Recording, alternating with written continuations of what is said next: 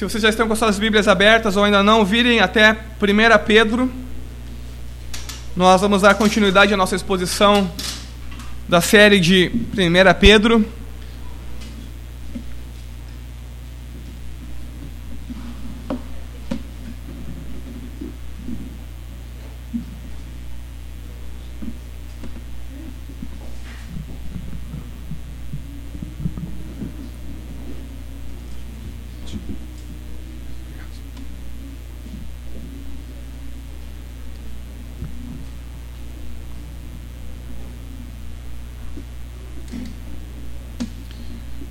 1 Pedro, capítulo de número 1, nós leremos do versículo 22 em diante. Vamos orar uma vez mais. Senhor, Senhor nosso Deus e nosso Pai, nós passaremos agora a exposição da tua santa palavra. Concede-nos ouvidos para ouvir, Senhor. Um coração temente para crer e obedecer e uma mente atenta para compreender a vontade do Senhor para as nossas vidas. Instrui-nos na tua santa palavra nessa noite. Nos aproxima de ti em comunhão através da tua palavra. Ajuda-nos, ó Deus, nós precisamos de ti, nós somos dependentes de ti. Então vem e fala conosco para a glória do teu filho, que o teu espírito opere em nós neste momento para que possamos ouvir a tua palavra e recebê-la que ela frutifique nas nossas vidas, que o solo do nosso coração seja uma terra boa para receber a tua palavra. Glorifique o teu filho Jesus, ó Deus. Amém. Pedro, capítulo de número 1, versículo de número 22 em diante, diz assim a palavra do Senhor: Tendo purificado a vossa alma pela obediência à verdade, tendo em vista o amor fraternal, não fingindo, não fingido, amai-vos de coração uns aos outros ardentemente. Pois fosses regenerados não de semente corruptível, mas de incorruptível, mediante a palavra de Deus, a qual vive e é permanente. Pois toda a carne é como a erva, e toda a sua glória como a flor da erva. Seca-se a erva e cai a sua flor. A palavra do Senhor, porém, permanece eternamente. Ora, esta é a palavra que vos foi evangelizada Despojando-vos, portanto, de toda a maldade e dolo, de hipocrisias e invejas, e de toda sorte de maledicências, desejai ardentemente, como crianças recém-nascidas, o genuíno leite espiritual, para que por ele vos seja dado crescimento para a salvação, se é que tendes a experiência de que o Senhor é bondoso. Chegando-vos para ele, a pedra que vive, rejeitada sim pelos homens, mas para com Deus eleita e preciosa. Também vós mesmos, como pedras que vivem, sois edificados casa espiritual, para seres sacerdócio santo, a fim de oferecerdes sacrifícios espirituais agradáveis a Deus por intermédio de Jesus Cristo. Pois isso está na Escritura. Eis que põe em Sião uma pedra angular, eleita e preciosa, e quem nela crer não será de modo algum envergonhado. Para vós outros, portanto, os que credes, é a preciosidade, mas para os, que, mas para os descrentes, a pedra que os construtores rejeitaram. Essa veio a ser a principal pedra, angular, e pedra de tropeço e rocha de ofensa. São estes os que tropeçam na palavra, sendo desobedientes para o que também foram postos. Vós, porém, sois raça eleita, sacerdócio real, nação santa, povo de propriedade exclusiva de Deus, a fim de proclamardes as virtudes daquele que vos chamou das trevas para a sua maravilhosa luz. Vós, sim, que antes não erais povo, mas agora sois povo de Deus, que não tinhas alcançado misericórdia, mas agora alcançastes misericórdia. Amém. Até aí, irmãos podem deixar as suas Bíblias marcadas.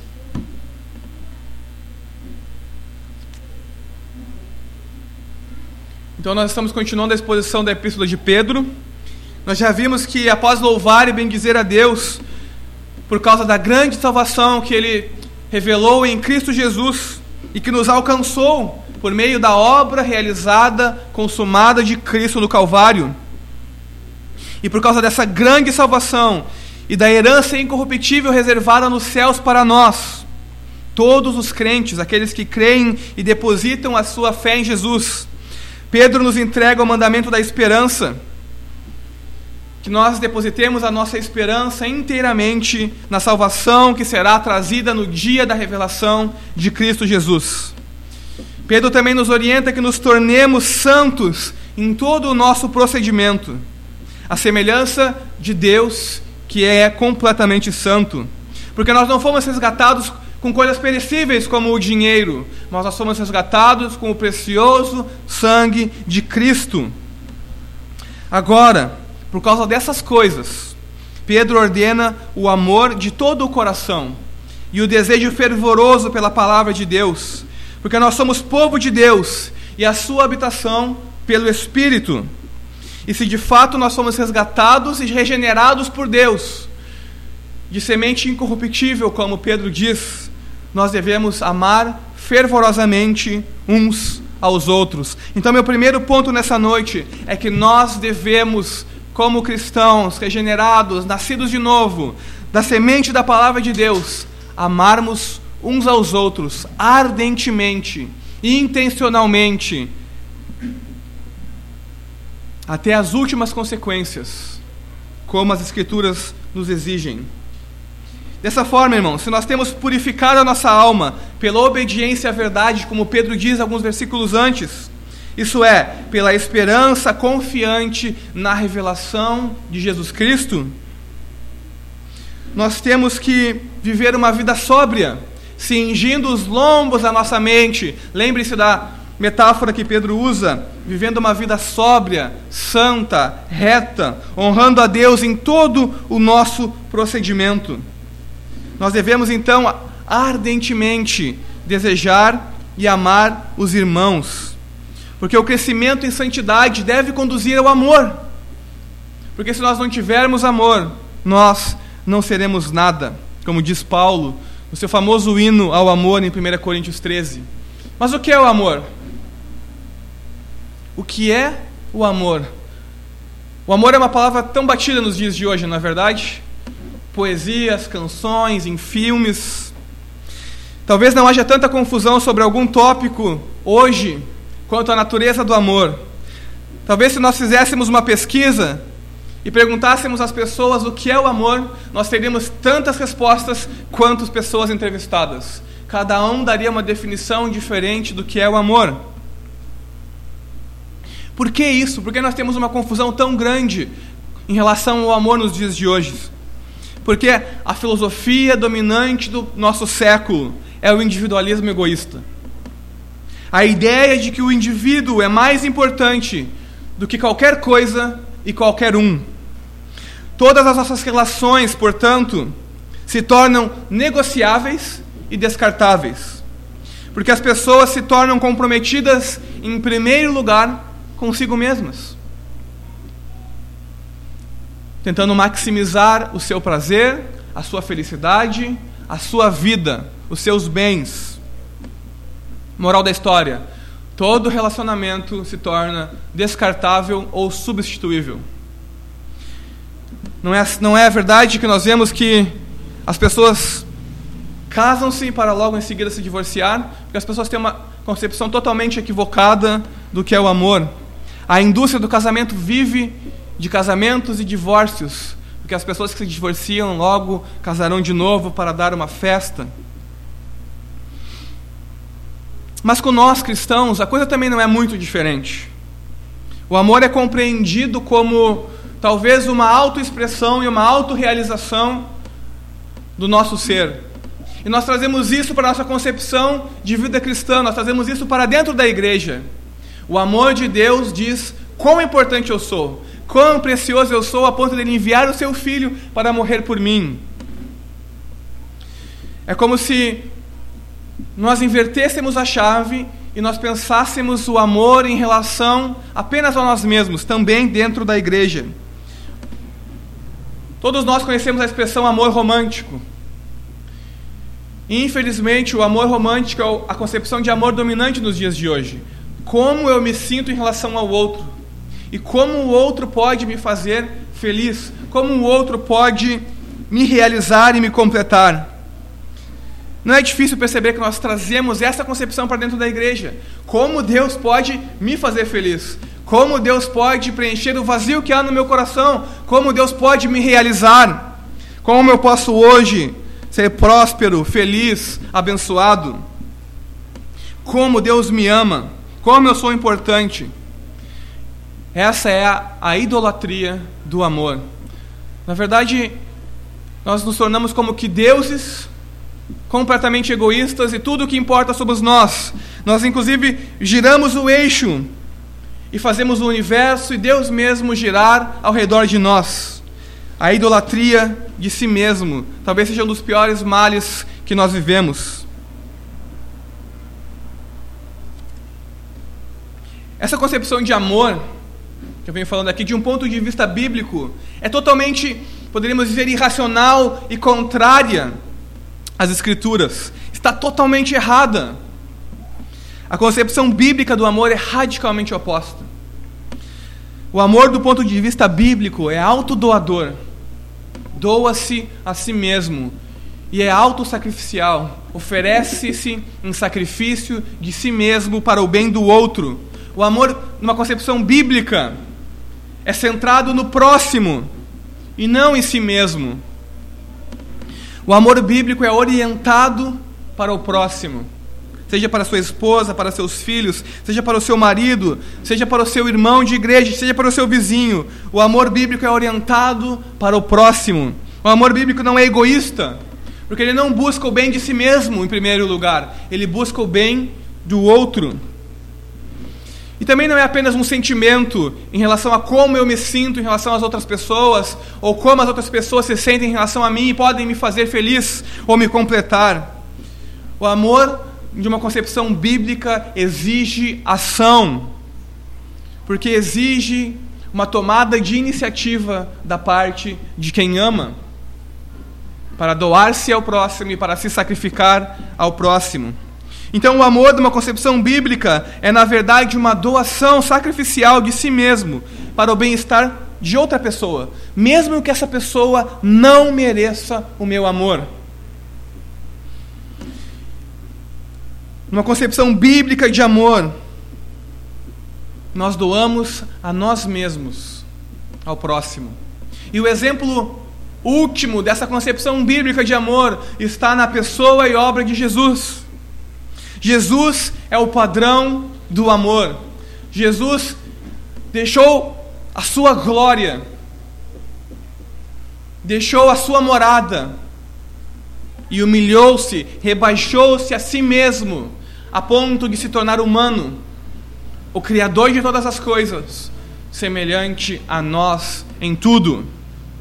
Mas não somente isso, ele intencionalmente doou a sua vida como oferta em sacrifício a Deus na cruz para nos redimir de nós mesmos, do nosso pecado, do nosso egoísmo, da nossa concepção errada do amor.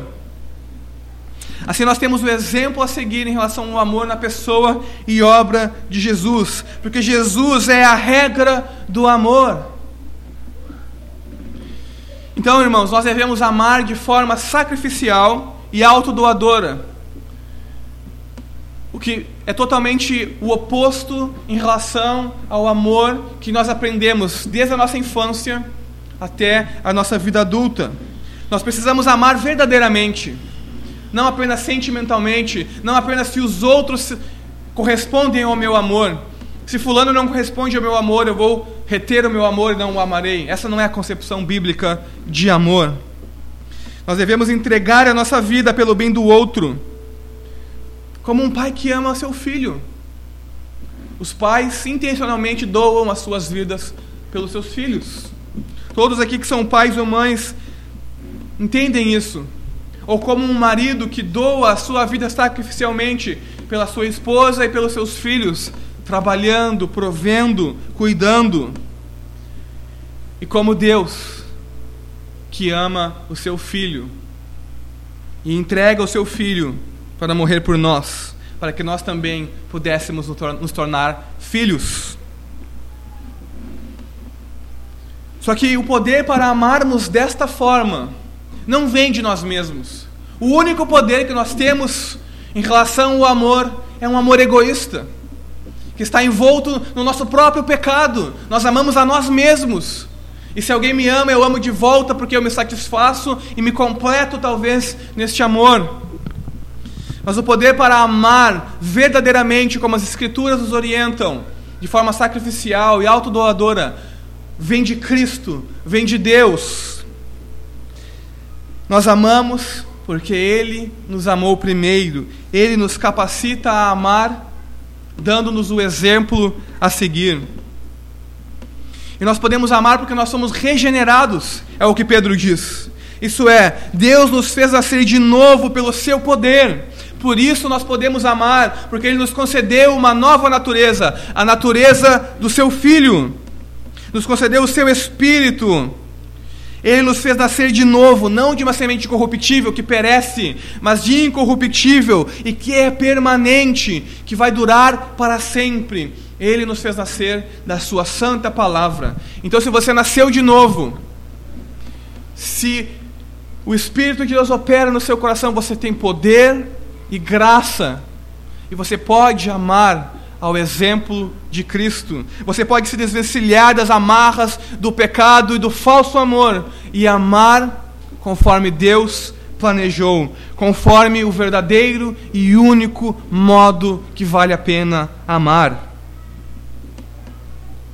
porque o Espírito Santo age na tua vida e traz regeneração por meio da palavra de Deus, que é viva e eficaz e mais penetrante do que qualquer espada de dois gumes, nos diz o escritor de Hebreus.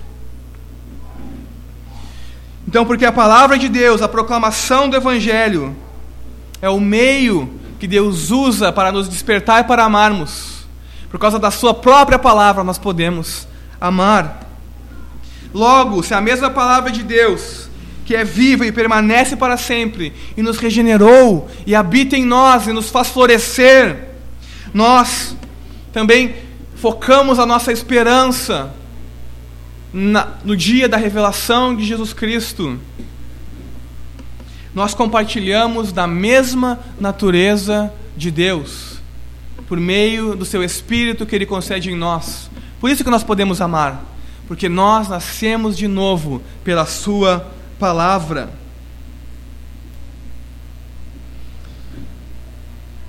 Nós podemos amar porque Deus também nos inseriu no meio da comunhão do seu povo, aqueles que também nasceram de novo, que foram regenerados e que podem também amar de forma genuína. Então nós podemos aprender a amar uns com os outros também. E é isso que Pedro diz: que por causa do amor fraternal, nós devemos sinceramente, ardentemente, amar uns aos outros. Porque a nossa comunhão vai se aprofundar e continuar por toda a eternidade. Não somente nessa terra, no tempo da nossa peregrinação. Nós seremos um por toda a eternidade, como Jesus ora para que fôssemos já aqui nessa terra, em João 17.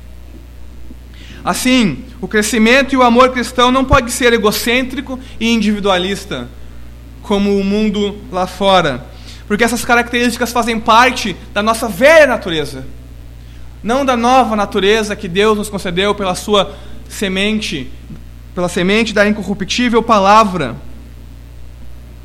A nossa velha natureza vai passar como a flor que numa estação cresce, desabrocha e tem toda a sua glória, mas na estação seguinte está seca, morta.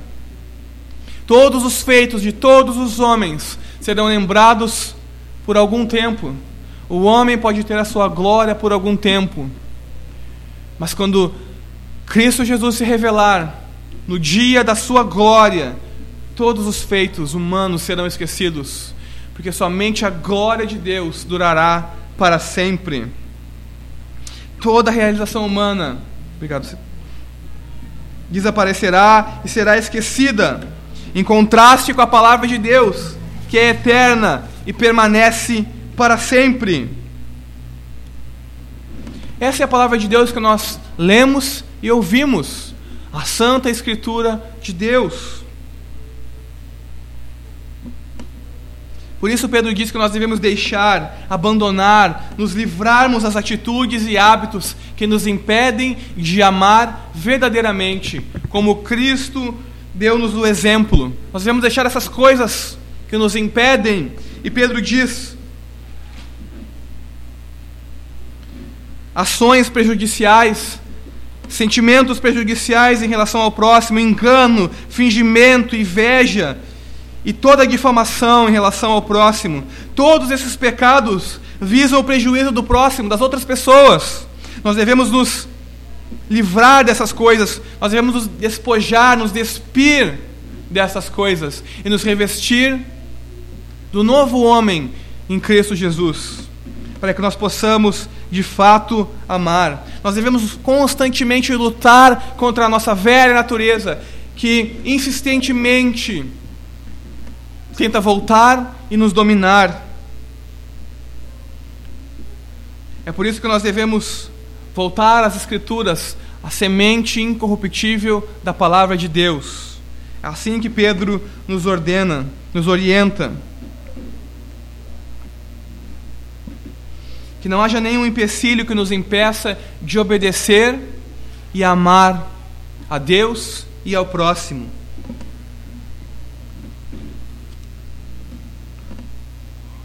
Mas Pedro continua e ele avança no seu argumento nos versículos que nós lemos.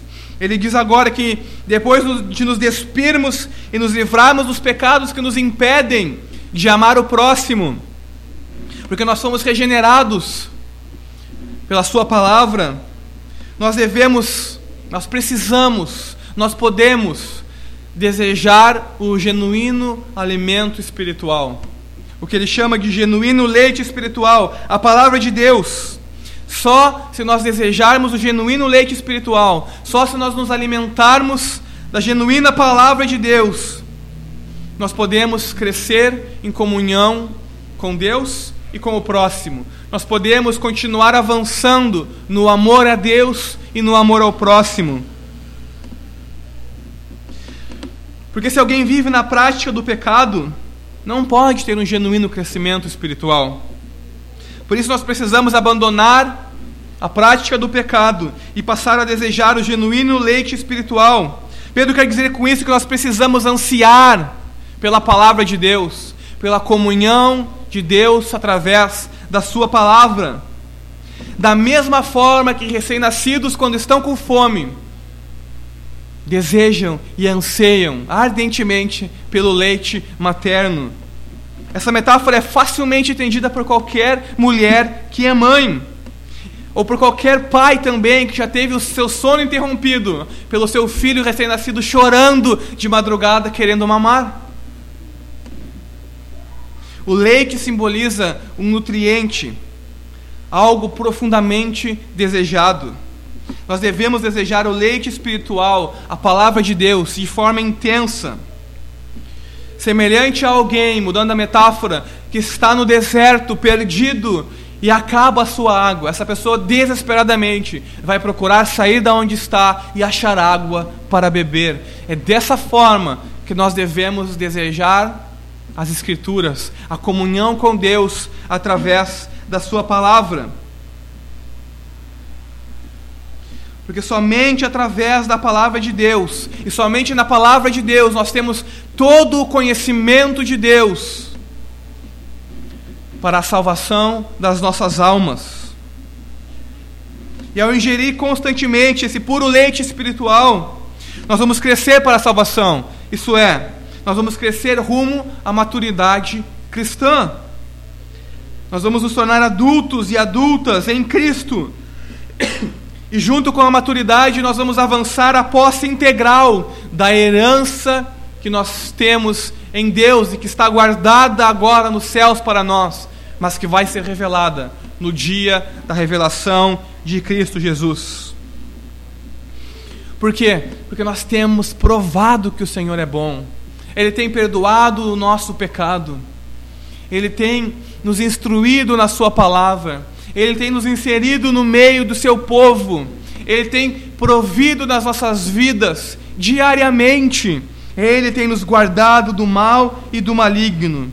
Assim, mesmo em meio a dores e sofrimentos, angústias e tristezas, perdas e provações, nós podemos conhecer e experimentar a vontade de Deus através da Sua santa palavra. Porque nós podemos ler e ouvir a Escritura. Isso é o mesmo que ouvir a voz de Deus. É o mesmo que ouvir o Senhor Deus falar. Então, se você quer ouvir Deus falar, leia a Escritura. Você vai ouvir todo o conselho de Deus para a sua vida. E se você lê a palavra de Deus, você bebe o genuíno alimento espiritual necessário para que você permaneça nele, para que você cresça rumo à maturidade e à herança que você tem nele.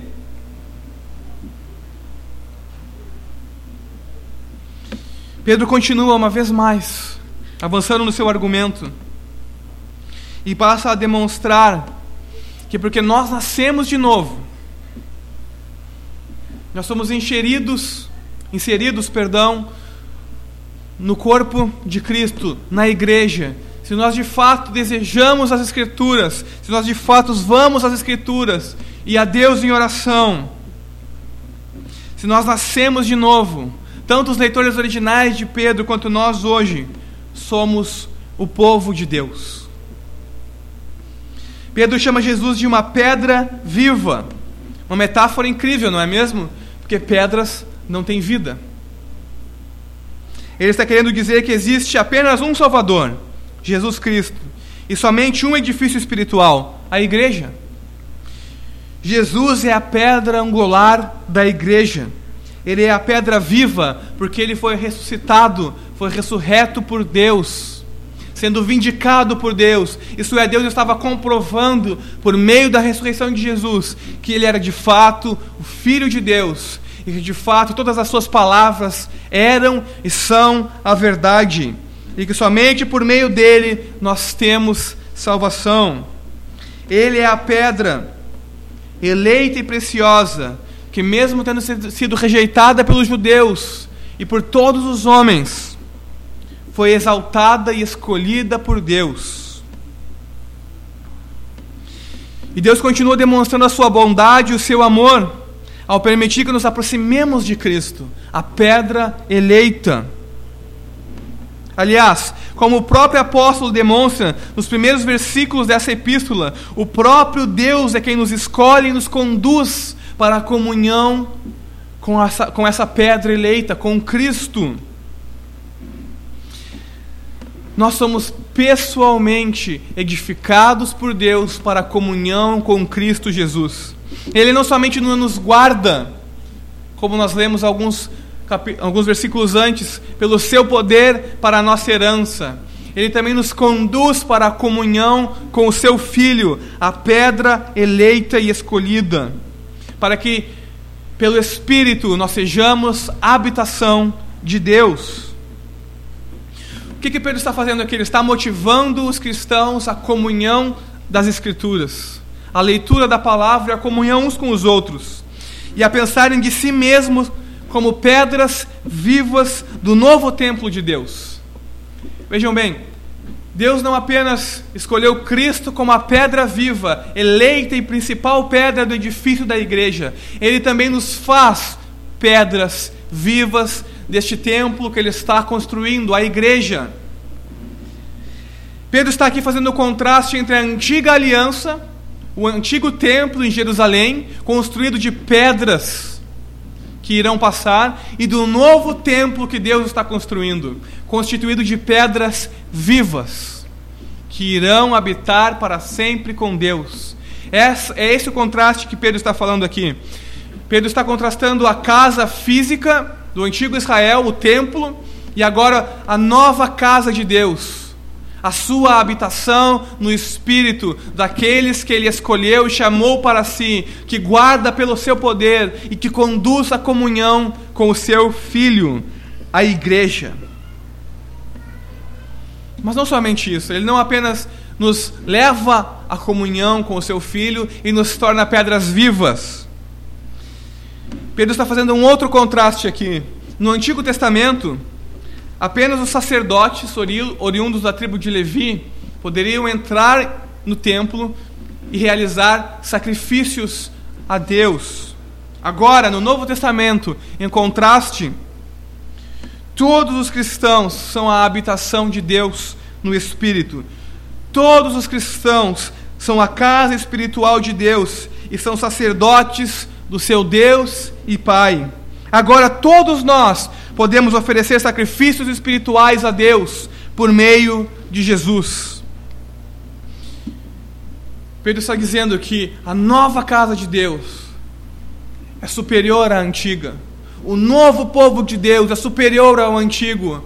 Porque no antigo povo de Deus eles tinham sacerdotes. Agora no novo povo de Deus todos são sacerdotes e todos podem oferecer sacrifícios espirituais agradáveis a Deus.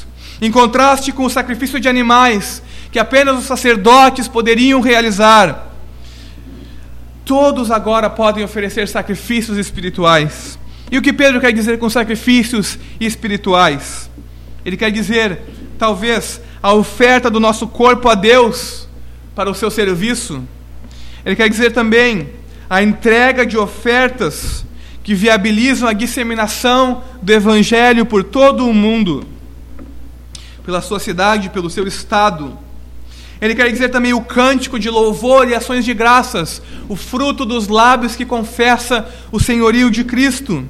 Ele quer dizer também a prática do bem para com o próximo, a doação de si mesmo em amor e a generosidade com as suas posses, para que não haja necessitados no meio do povo de Deus. Esses exemplos de sacrifícios espirituais nos incentivam a entender que qualquer coisa, qualquer serviço que nós prestarmos ao nosso Deus e Pai, podem ser sacrifícios espirituais agradáveis a Deus. Sacrifícios que sobem com um aroma agradável a Deus e que Deus se apraz.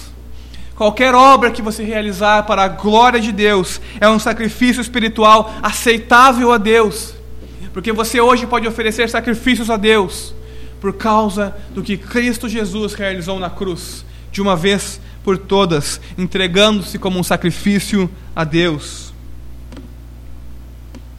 Isso é totalmente o contrário da antiga aliança. A nova aliança é superior. É isso que Pedro está dizendo. E também é totalmente o contrário do que os incrédulos fazem. Os incrédulos não oferecem sacrifícios a Deus, sacrifícios agradáveis a Deus. Os incrédulos desobedecem a Deus. Eles rejeitam a Cristo, eles tropeçam em incredulidade da palavra de Deus, eles não obedecem, não amam a Deus.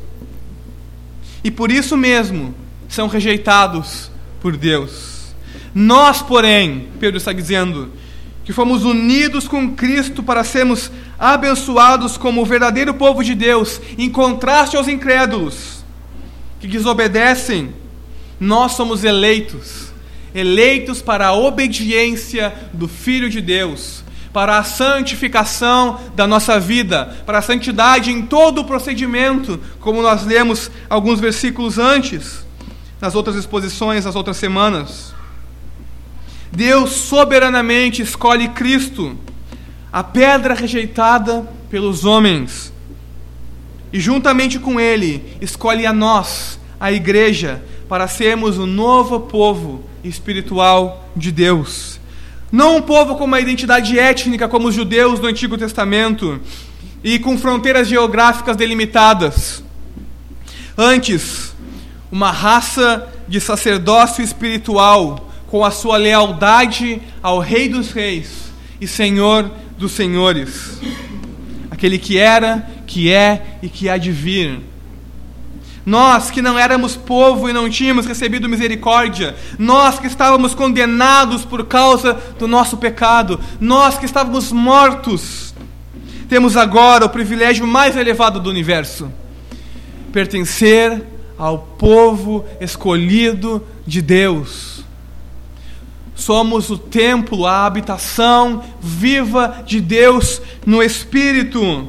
Somos propriedade exclusiva de Deus, não por mérito próprio, mas por meio do Cordeiro de Deus, que ofereceu a si mesmo em sacrifício e verteu o seu sangue, sangue para nos resgatar do nosso pecado e nos transportar das trevas para a maravilhosa luz do seu reino e nos resgatar do nosso pecado e do diabo. Então não importa se nós somos forasteiros e peregrinos nessa terra, a semelhança de Jesus, rejeitado pelos homens, a semelhança de Jesus, zombado, zombados hoje por causa da nossa esperança, marginalizados talvez por causa da nossa santidade. Nada disso importa, porque nós fazemos parte do único povo que realmente vale a pena fazer a igreja. Nós fazemos parte do único povo que realmente vale a pena fazer o novo povo de Deus. Por isso, Pedro nos convoca a proclamar as maravilhosas obras de Deus. Deus que nos redimiu das trevas para a sua maravilhosa luz. Por isso, proclame, anuncie, pregue ao mundo em trevas, ao mundo que não conhece a Deus, o resgate de Cristo Jesus. Anuncie com a sua vida e com as suas obras. Seja um anúncio vivo, um anúncio ambulante das virtudes e das bênçãos da vida cristã, da felicidade genuína, do amor genuíno que há nele. Proclame as palavras do Evangelho, da graça de Deus, que te resgatou, que me resgatou. Fale de tudo o que Deus tem feito na história do mundo e também na história da sua vida. Pregue a boa nova do Evangelho. É isso que Pedro nos diz. Por causa dessas coisas, pregue, pregue. E no meio dos sofrimentos da sua peregrinação, siga constantemente alimentando-se da palavra de Deus, do genuíno leite espiritual.